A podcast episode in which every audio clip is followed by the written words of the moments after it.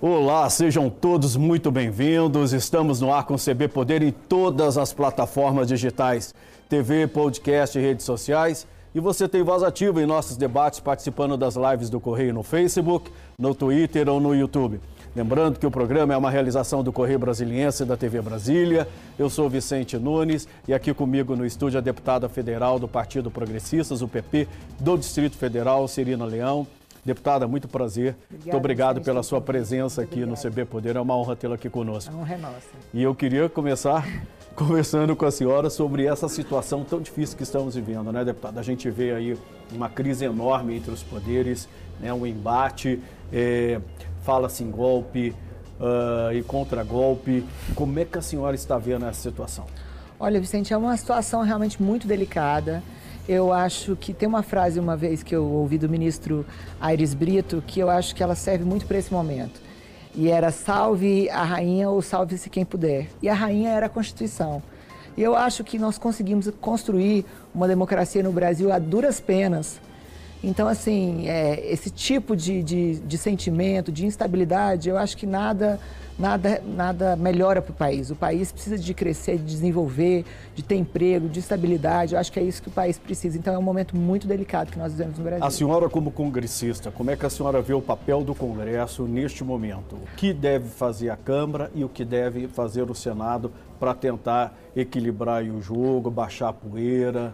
Eu acho que esse papel, inclusive, é o papel do nosso presidente Arthur, né, e também do Rodrigo, que é o nosso presidente do Senado, é realmente de apaziguar para que a gente tenha aí o respeito às instituições, tanto ao Poder Executivo, quanto ao Poder Judiciário, quanto ao Poder Legislativo. Mas o meu sentimento hoje é que quem tem trazido essa estabilidade, né, mesmo que seja é, de forma até é, duvidosa, porque muita gente fica preocupado é, com a nossa situação no país é o Congresso. O Congresso tem sido o fiel da balança nessa questão da, da, manutenção da democracia, nessa construção de diálogo. Eu tenho acompanhado muito isso pela, aí pela amizade e respeito que eu tenho pelo nosso presidente Arthur Lira. Pois é, porque o Arthur ele é muito próximo do presidente é, Jair Bolsonaro, né? Inclusive o presidente trabalhou muito para a eleição dele à presidência da Câmara.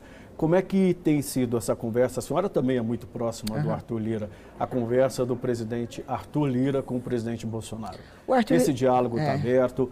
É, o presidente da Câmara tem buscado é, uma solução pacífica para esse momento tão complicado? É, nós sabemos, uh, o, o Arthur é um cara muito equilibrado. Ele sabe que essa guerra não é boa para ninguém, nem para o presidente, nem para o Supremo, para ninguém, nem para o país. Eu acho que quem fomenta isso não sabe o que, que nós podemos ter com um país aí com toda uma instabilidade econômica, financeira e política. E o Arthur, todas as vezes, todos os movimentos é, que eu presenciei e que eu participo muitas vezes né, de alguns debates, é nesse sentido, de trazer o diálogo, de trazer a paz, de trazer o consenso para que todos possam fazer né, o melhor, o executivo fazer seu trabalho Sim. e que não haja excessos de nenhum lado. Porque todas as vezes que né, os, os, os fatos são colocados em, em, pauta, ah, houve excesso de um, houve excesso do outro, eu acho que está no momento de todos os poderes né, aí abaixar a poeira para que a gente possa gerar emprego, é, sairmos definitivamente dessa pandemia. Então, acho que esse tem que ser o foco do Brasil. Pois é, a gente está vendo aí né, os próprios indicadores econômicos piorando muito. Né? Hoje saiu a, a prévia da inflação, 0,89 é a maior em quase 20 anos. A gente está vendo uma população é, de miseráveis aumentando muito, segundo a FGV. Já temos recorde de pobres e miseráveis no país né? a gente precisando de emprego, é desemprego é, em nível recorde, mais de 15 milhões de pessoas procurando trabalho. É, quer dizer, é, o momento é como o próprio presidente da Câmara falou sobre isso ontem, é de pensar nisso, é de focar é, nos problemas da população. Com certeza, e a população vai cobrar entre, isso de nós. entre poderes. Né? É, até porque isso não vai levar ninguém a lugar nenhum. Né? É, é muita, é muita guerra para pouca solução para nenhuma efetividade. Então, eu acho que o país precisa de paz. Tenho certeza que o presidente do nosso partido, né, agora licenciado, ministro Ciro Nogueira também, tem tentado né, apaziguar os ânimos, fazendo um, um trabalho ali também né, de arrefecer uh, essas brigas. Né? Vamos ver até onde que isso vai e vamos torcer para que realmente não haja rupturas aí entre os poderes. Deputada, até que ponto o PP está disposto a apoiar o governo? Eu, eu... Se o presidente Bolsonaro insistir é, nessa, é, nesse comportamento belicoso que está tumultuando tudo? Eu acho que o PP é um partido é, bem, bem fundado na democracia. Eu acho que enquanto nós tivermos aí vigente a democracia, a Constituição, o PP é um partido aliado. Mas tudo que ultrapasse a questão da democracia, da defesa da nossa Constituição, eu acho que o PP, por mais que seja aliado também, é, não vai apoiar nenhum tipo de, de movimento brusco nesse sentido. Pelo próprio perfil do, do deputado Arthur Lira, de pacificador, do ministro Ciro, então é por isso que a gente entende como muito importante, nesse momento é muito importante a gente tentar trazer a paz para o Brasil. Pois é, a gente está todo mundo de olho aí nas comemorações do 7 de setembro, que diz que vai ser um marco, grupos extremistas dos dois lados é, se preparando para tomar as ruas. É, a senhora é, trabalha com a possibilidade de um golpe? Já, já conversou sobre isso? não, não porque... conversei sobre, sobre isso, até porque eu não acredito. Nós temos uma democracia consolidada. Se há alguma, alguma questão é, a ser discutida, vai pelas vias judiciais, né, pelas vias jurídicas que estão previstas na Constituição, mas nada pela força. Eu não acredito que o país vai apoiar ninguém pela força, força militar, né, uma força de um golpe. Eu não acredito nisso. Acho que isso parte muito mais da própria militância que, como você colocou, né, de extrema direita ou de extrema esquerda, de plantar esse tipo de, de notícia, mas eu acredito que isso não vai acontecer no Brasil. Pois é, porque a gente está vendo os movimentos dentro das polícias militares, né? Em São é. Paulo, o governador teve que afastar um comandante e hoje teve, é o dia do soldado, 25 de junho, né? O presidente Bolsonaro teve na cerimônia e o general, comandante do Exército, Paulo Sérgio, disse que as Forças Armadas estão prontas para agir. Esse tipo de é declaração. Né? Num momento como é esse. É desnecessário, né? É, colocar mais lenha na fogueira, eu acho que é desnecessário. Né? Eu acho que o maior poder que um homem pode ter é ser um democrata, é cumprir a lei. Esse é o maior poder. Nenhum poder bélico é poder verdadeiramente dito. Porque aonde se usa a força, né, você não tem realmente um, um, poder instituído. Então, assim, eu acho desnecessário.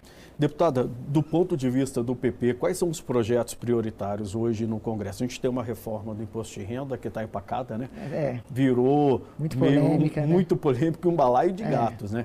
A gente tem a reforma administrativa também, muito provavelmente o deputado Arthur Maia vai apresentar o relatório dele ainda essa semana. A senhora vê, nesse contexto tão tumultuado, é, chance de essas reformas irem adiante? Até porque o ano que vem não vai nada, é. né, deputado? É ano de eleição, né? Eu não sei, o Colégio de Líderes tem discutido, eu acredito que é, o compromisso do presidente não é de mérito, né, com algumas matérias, especificamente essa da reforma administrativa e essa é, da, da reforma também tributária, é de se pautar. Né, mas, pela minha percepção, ainda tem muitas dúvidas para serem sanadas. É, eu, particularmente, tenho muita dificuldade, não irei votar a PEC 32. É, sou contrária a esse tema, especificamente. Eu tenho, eu tenho, três mandatos. Eu acredito num Estado onde o servidor tem estabilidade para fazer o que é correto, né, sem ter é, medo de perder o cargo. Os políticos passam, o Estado fica. A culpa do Brasil está nesse, nessa situação não, não é dos servidores públicos, com certeza. É de má gestões, de, de, é, de outras situações que foram aí é, né, que, que, o Brasil sofreu. Mas eu, eu particularmente, vou votar contra a, a, a, PEC 32, pela minha história. Eu tenho uma história aqui no Distrito Federal. E a gente viu agora público. na pandemia, né, deputada, é. como o, os servidores do SUS foram importantes aí no atendimento da não, população. O né? SUS, é, é, você imagina, a gente não conseguiria vacinar a população na rapidez que nós estamos vacinando se a gente não tivesse o SUS. Demorou para chegar a é, vacina, mas depois é, que chegou. Mas né? o SUS é um patrimônio, não só do Brasil, é um patrimônio nosso mundial, nós servimos de referências para outros países. Então, assim, esses servidores públicos que estão né, na, na ativa ou os que vão é, vir a, a, a contribuir aí de forma é, sistêmica para o nosso Estado, ele tem que ter as garantias constitucionais, para que ele tenha a condição de fazer aquilo que é certo sem ter temor de perder o seu cargo. É isso que muitas vezes assim é discutido e a, ah, mas tem servidor que não trabalha, mas tem servidor que não quer trabalhar. Eu acho mas isso que, tem em qualquer é, profissão, né, né, deputado? Mas você sabe o que eu acho que a gente poderia implementar, em vez de tirar a estabilidade do servidor público, um programa de meritocracia? O, o, o, servidor que produz mais, ele terá mais benefícios, entendeu? De estimular a produção do servidor público, mas não de tirar garantias constitucionais, que se você for parar para pensar, isso é um retrocesso é, em termos de, de política pública administrativa. Quando nós conseguimos estabilizar os servidores públicos, nós tivemos uma política de Estado e não de governo. Então, eu acho que no meu.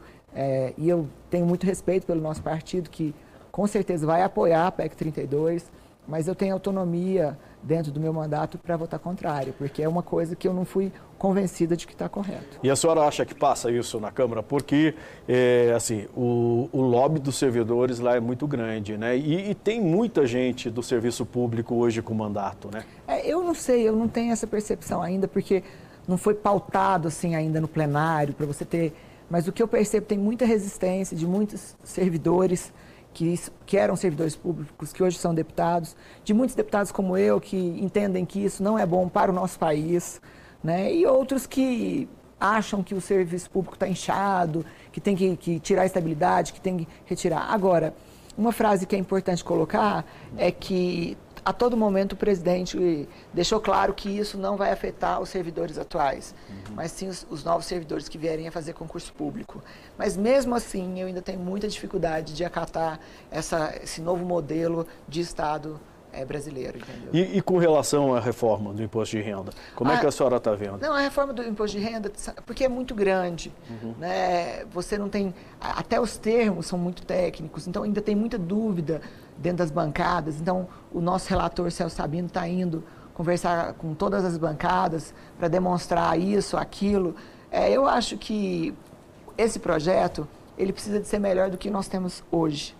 Né? Então, assim, ele tá e sendo... a gente não está vendo isso nessa direção, é, pelo menos até mas agora. Mas eu acho que o que, que acontece na Câmara? Quando começam as críticas, há sempre, o relator é um grande amigo, Celso Sabino, há sempre essa possibilidade de melhorar o projeto para que ele é, seja arredondado para entrar no plenário. Então, ele tem alguns pontos polêmicos, é por isso que ainda não teve essa, essa convergência da votação. Muito se diz entre os empresários e, e também entre entregantes do mercado, do mercado financeiro que seria melhor começar pela é, fusão dos tributos sobre consumo, que é aí que está o grande problema da, do sistema tributário brasileiro, né? Estimula a sonegação uhum. e tal, e tira a competitividade, do que mexer na questão do imposto de renda, mexer sobre a renda. Uhum. É, como é que a senhora vê essa questão? Porque tentou-se isso, tem a CBS, né, o projeto apresentado pelo governo, Teve a PEC 45, que tratava também sobre isso, e nós temos a PEC 110 no Senado, que ainda é muito mais ampla, né? É. Nessa questão de fusão dos impostos e a gente ter um único imposto sobre consumo.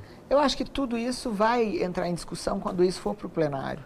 Né? Se tiver, com, se tiver o apoio de todos os líderes, se tiver convergência de tirarmos um projeto para votarmos outro é, anteriormente, entendeu? Então, assim, isso, o plenário é muito dinâmico, né? É, às vezes você tem um sentimento que não se consolida no plenário ou que não se realiza, mas o compromisso do presidente é de pautar, independente do mérito, de ter é, o acordo de um ou de outro, né?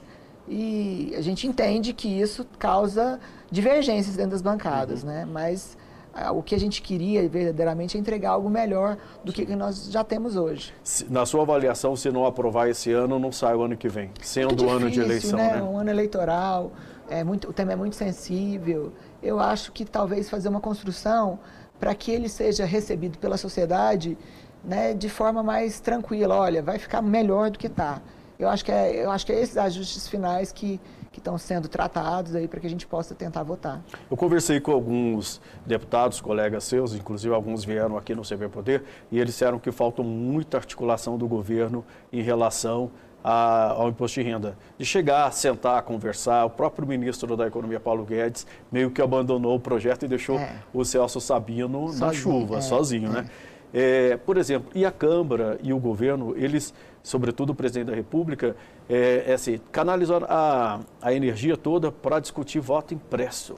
Não é muita distorção no momento que o país precisa tanto voltar a crescer, criar emprego, reduzir pobreza, é. você focar no voto impresso e, e, tendo projetos tão importantes na Câmara como é, esse? É verdade, é verdade. Isso dividiu muito a, a, a sociedade. Eu tinha até dado uma entrevista aqui para a Ana na coluna eu sou favorável a auditar, até uma forma de auditar, mas você votar o, o voto impresso de papel, né, é uma coisa complicada para nós. Então, assim, dividiu muitas bancadas. O histórico a gente sabe é, qual é, né? É, dividiu muitas bancadas nesse sentido, né? Que sim, se você. E, e os deputados ficam também pressionados, porque é, metade da sua base quer que você vote favorável, metade da tua base quer que você vote contrário. Então, assim, não era um tema consensual né, no Brasil. Até porque isso já foi discutido no passado e não tinha esse, esse ingrediente político forte Sim. que tem. Então nem se, nem se deram atenção sobre isso no passado. Né? Eu confio nas urnas, eu, eu não posso falar que eu não confio. Como é que eu virei deputado em três mandatos, né? Exatamente. né? Então, assim, eu confio nas urnas eletrônicas. Eu acho que ela realmente é, é, ela é um instrumento rápido, ágil, né? mas a questão de poder auditar, se tiver alguma... Eu acho que poderia ter dentro do próprio sistema. Essa é minha... É, o próprio TSE diz é. que é tudo auditável, né? é. né? Eu acredito que é. sim. Eu cubro eleição há muitos anos e nunca ouvi falar de fraude é, no sistema eletrônico. Quando a gente termina a eleição, é engraçado, quando você é deputado, eu tenho três mandatos, todos nós gostaríamos de ter tido mais votos. Poxa, mas, mas assim, é reflexo do trabalho, Sim. né? As urnas são soberanas. E o povo, é. né? É, é e o povo. Se você não teve mais votos, poxa, podia ter tido mais votos, eu trabalhei tanto. Né? É sinal que você precisava trabalhar um pouquinho mais, de entregar um pouco mais para a sociedade. E não de questionar o sistema eleitoral. É. Eu acho que isso trouxe muita instabilidade, trouxe muita briga nos, nos, ah, nos grupos de WhatsApp, até em grupos familiares. Nas redes isso, né? sociais, né? então. É, nas redes sociais, mas eu acho que, graças a Deus, passou esse tema. Vamos fo tentar focar nos, nos, grandes temas do no Brasil. que é importante. É, por exemplo, a gente está saindo um pouquinho da Câmara, vai para o Senado, a gente está tendo a CPI da Covid. COVID. Em que vai dar essa CPI na sua avaliação, hein, eu, hein olha, deputada? Deixa eu te contar uma coisa, minha avaliação pessoal. A CPI é um, é um show de, de política, né? Ela, ela uma, a CPI ela, ela não tem todos os instrumentos que o judiciário tem para fazer um processo ou um inquérito. É um, é um, é um é, e, fa, e é democrático. E faz parte do jogo político que Sim. tem esse oposição e base. Então, assim, a CPI virou uma guerra. Uma guerra entre a base e a oposição. Né? Que todo dia, ah, quem venceu? Quem venceu esse round? Quem falou mais? O que, que eu estou trazendo para a CPI? Mas eu acho que só traz desgaste também, porque o Brasil também precisando de, de, tocar tanta coisa importante no Senado e o Senado praticamente paralisado por conta da CPI. Entendeu? Eu acho que é, é um, é um ringue político. É, mas a senhora admite, é, concorda que o governo errou na condução da, da pandemia? Eu acho que o governo se atrasou muito a assumir a vacina. É a minha percepção. Entendeu? Eu acho que é, não tinha uma percepção do tamanho dessa crise. Não tinha uma percepção no começo que teria uma segunda onda ou o negacionismo né, ficou muito forte entre a própria população, a população muito sofrida também Sim. financeiramente pelos lockdowns, uhum. que foi algo que mexia com a sobrevivência da pessoa. Sim.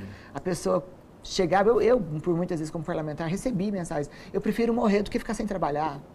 Entendeu? Então, assim, eu acho que, a, o, que o que nós demoramos foi a, a abraçar a vacina como como hoje nós temos. O, acho que o, o, ministro Queiroga, se ele deixou um legado, foi, foi esse. Ele abraçou a vacina, tanto que nós avançamos na vacinação, e eu acho que ele acertou que a, tanto que nós voltamos campanhas publicitárias, Zé Gotinha, Sim. e aí eu acho que pôde, pudemos avançar nesse tema. Eu acho pois que demorou é, um pouco. Que se tivesse começado cedo, né, deputado? Hoje os assuntos que a gente estaria discutindo eram outros, né, é. né? Muito mais pertinentes em favor da população, né? Eu acredito que sim, acredito que sim. Acredito que esse foi o. Acho que houve um erro de, de time. Mas assim, eu falo por, porque eu já tive a oportunidade de ser gestora, né? Você imagina um presidente, ele também não consegue falar com todo mundo, saber de, de tudo.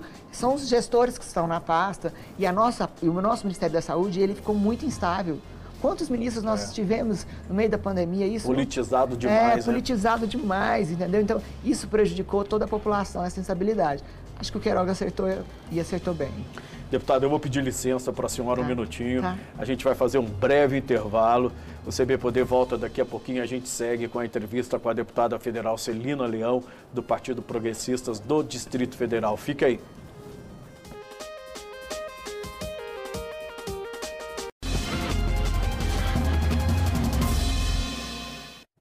Estamos de volta com o CB Poder, que hoje recebe a deputada federal Celina Leão, do Partido Progressistas do Distrito Federal, PP.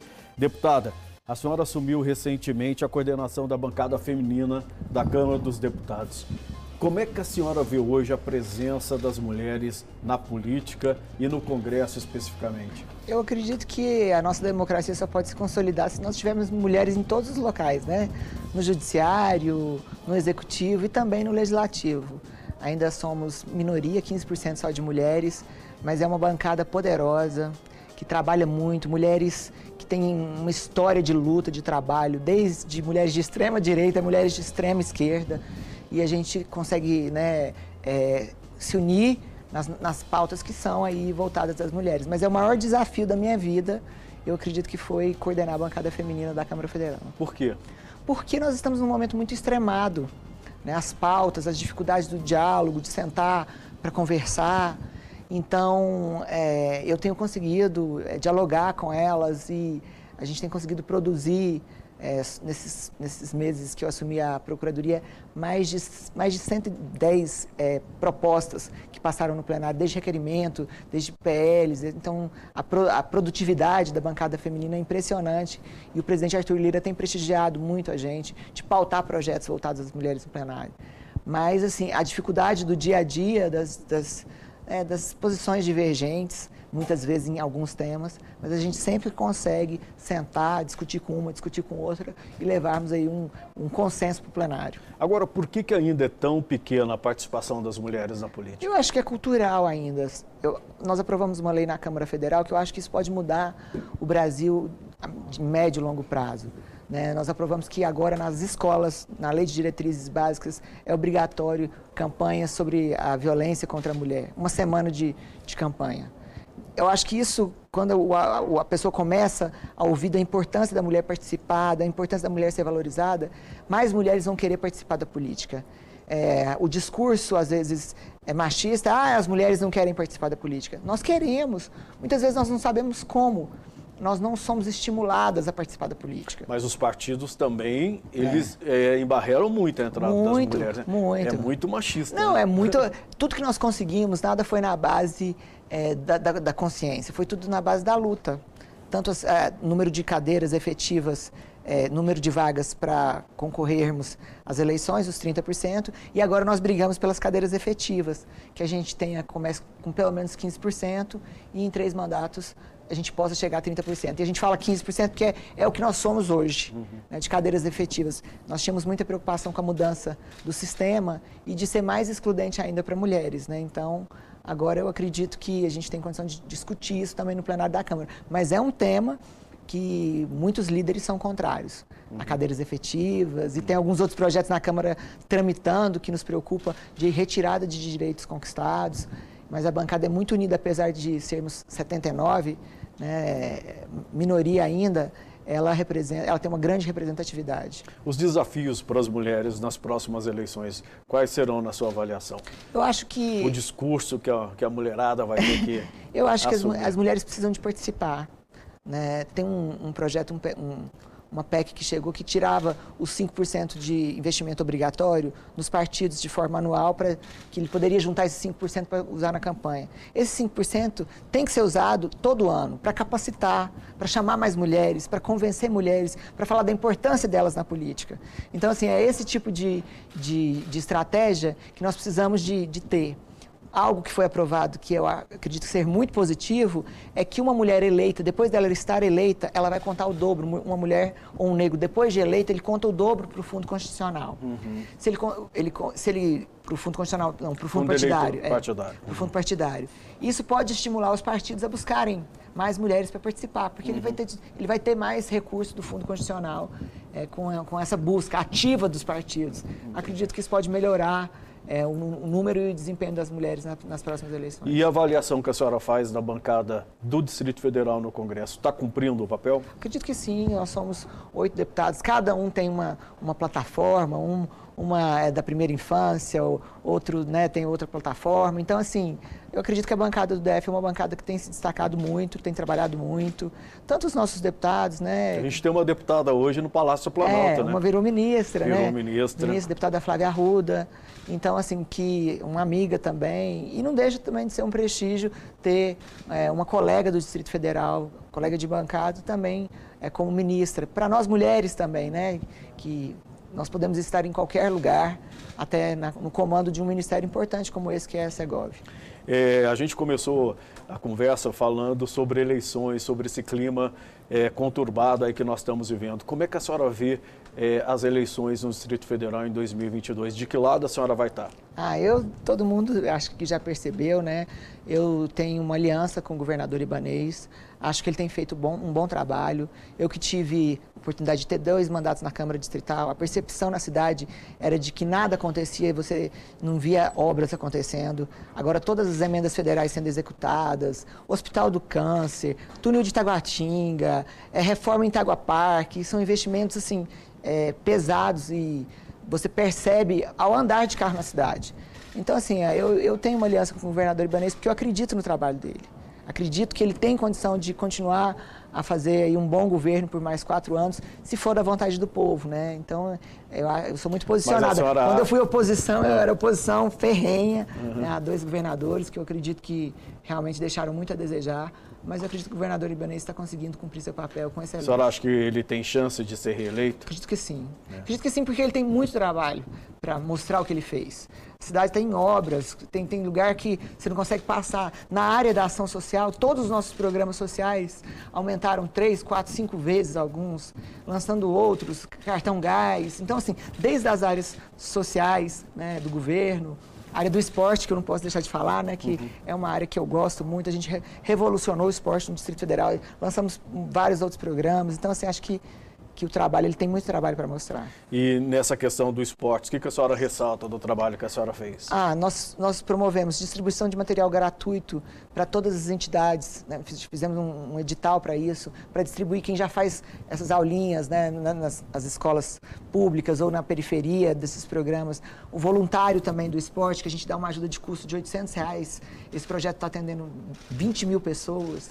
É, nós, nós também vamos atender agora nas Vilas Olímpicas 60 mil crianças, né? Então, assim, eu acredito que toda, toda essa gestão, estamos entregando uniforme, também 12 mil uniformes de futebol. Então, é a democratização do esporte como um todo a gente tem percebido essa mudança na ponta, da valorização, desde a valorização do profissional de educação física, como um profissional de saúde, a trabalhar na ponta com pequenos fomentos, programas e projetos. Para você ter noção, o ano passado na Secretaria, eu acho que nós executamos mais de, de 70 fomentos, que são pequenos programas que cuidam de jovens, que cuidam de crianças ligadas ao esporte, futebol, Copa, então o esporte não para. Graças a Deus o esporte deve estar tá, tá em boas mãos. A senhora tem chance de ser vice do Ibanês, do governador Ibanês, numa aliança aí MDB-PP é, aqui é no muito, Distrito Federal? É muito cedo para isso, né? Eu acho que essa é uma decisão do próprio governador Ibanês. Eu tenho um projeto bem é, consolidado na minha cabeça, que é uma, uma, uma tentativa de uma reeleição. É, sou presidente do partido, queremos tentar fazer dois deputados federais pelo, pelo progressista, tentarmos aí três deputados distritais. Então, assim, eu estou muito focada no projeto do PP. Né? E isso eu acho que é essa decisão é do governador Ibanês o ano que vem. Né? Tem um cenário político para ser analisado, é muito cedo para se montar a chapa. Né? Eu vi hoje uma notícia de que o governador teria sido procurado por emissários de Lula para fazer uma aliança aqui, porque o IDB poderia apoiar uma candidatura Lula. E existe essa possibilidade de aproximação de, do eu, governador Ibanez? Eu não sei, eu não sei, eu não ouvi essa história. Porque ele é muito aliado do presidente Jair Bolsonaro, é. né? O próprio presidente já ressaltou isso, né? É, não, eu acho assim, Brasília é estratégica para o presidente Bolsonaro, é o lugar onde ele mora. Né? O governador Ibanez tem sempre tentado um diálogo é, cortês, educado, né, e, e, gentil com o Bolsonaro e sempre ressaltando as ajudas que o governo federal tem dado para o DF. Então, eu acho que tudo isso é muito cedo também para se falar. Agora, se ele está sendo procurado, todos os políticos né, estão sendo procurados, né? Acho é normal. agora que você começa acho, a construir acho, as alianças. Acho né? normal, mas assim, a relação, é, na minha percepção, no meu convívio diário com o governador Ibanez, sempre foi de muito respeito ao Bolsonaro, à equipe e de diálogo, né? Porque ele é o, o governador do, da cidade onde que o do estado onde o presidente mora. Uhum. Precisa de existir essa relação. Uhum. O, o deputada, só para a gente complementar aqui a nossa conversa, quais são hoje, na sua, na sua avaliação, os principais desafios do Distrito Federal? Porque a gente ainda tem um desemprego altíssimo, né? O Distrito Federal tem a segunda maior taxa de desemprego do país, 20%. A gente ainda tem uma economia muito dependente do Estado. É, precisa diversificar muito isso. Quais são os desafios que a senhora vê? Olha, essa questão do emprego, eu acredito que a economia, quando ela reage bem, todo o Estado percebe, tem essa percepção, né? começa a gerar emprego, a arrecadação melhora. Então, assim, eu acredito muito nessa gestão do governador Ibanez nesse sentido. É, investimento em curso de capacitação, como está acontecendo em vários programas aí é, financiados pelo governo do Distrito Federal. Mas se você é, perceber o que, que a população quer, ela quer uma saúde de qualidade, ela quer uma educação de qualidade, e ela quer que uma economia funcionando para que ela tenha emprego. Eu acho que esses são os maiores desafios é, a serem cumpridos até o final do governo. E a senhora acha que o, que o governador Ibranês tem esse compromisso? Ah, com, com certeza, com certeza. São áreas que realmente preocupam ele, porque ele sabe do desafio, da dificuldade que nós passamos. Ninguém estava preparado para uma pandemia mas ele tem feito né, o que pôde e o que não pôde também para tentar dar essa assistência para a população do Distrito Federal. Deputada Celina Leão, muito obrigado pela sua presença aqui Vicente. no CB Poder. Foi uma honra tê-la aqui conosco. Muito obrigado. Já está convidado para uma próxima. Obrigada. Com certeza o assunto não vai faltar, né, deputado? Não, não, falta, né? No país, nesse é, momento verdade, que está vivendo, né? Obrigada, Vicente. Eu que agradeço. O CB Poder fica por aqui. Muito obrigado pela sua companhia. Se vacine, use máscara. Até a próxima e tchau.